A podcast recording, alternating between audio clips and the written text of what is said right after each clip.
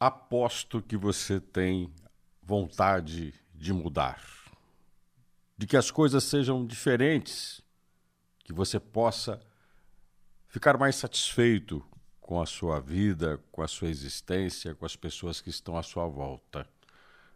Como você gostaria de mudar. Mas o que te impede? O hábito. A tal da força do hábito.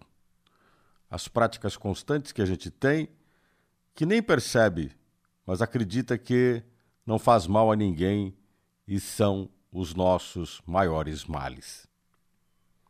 Aquilo que a gente pratica, porque acha que com certeza é uma verdade que todo mundo tem dentro de si e deve praticar, não se questiona, mas é exatamente isso que você deve questionar: os hábitos.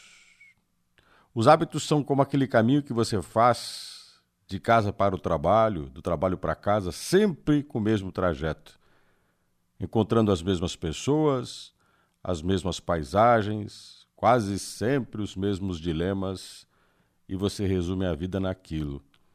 E acredita fielmente, pela força do hábito, que aquilo é a vida a vida não é só um trajeto.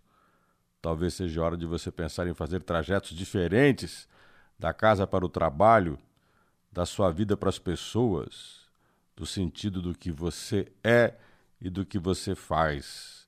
Talvez você descubra que tem feito o caminho errado faz tempo.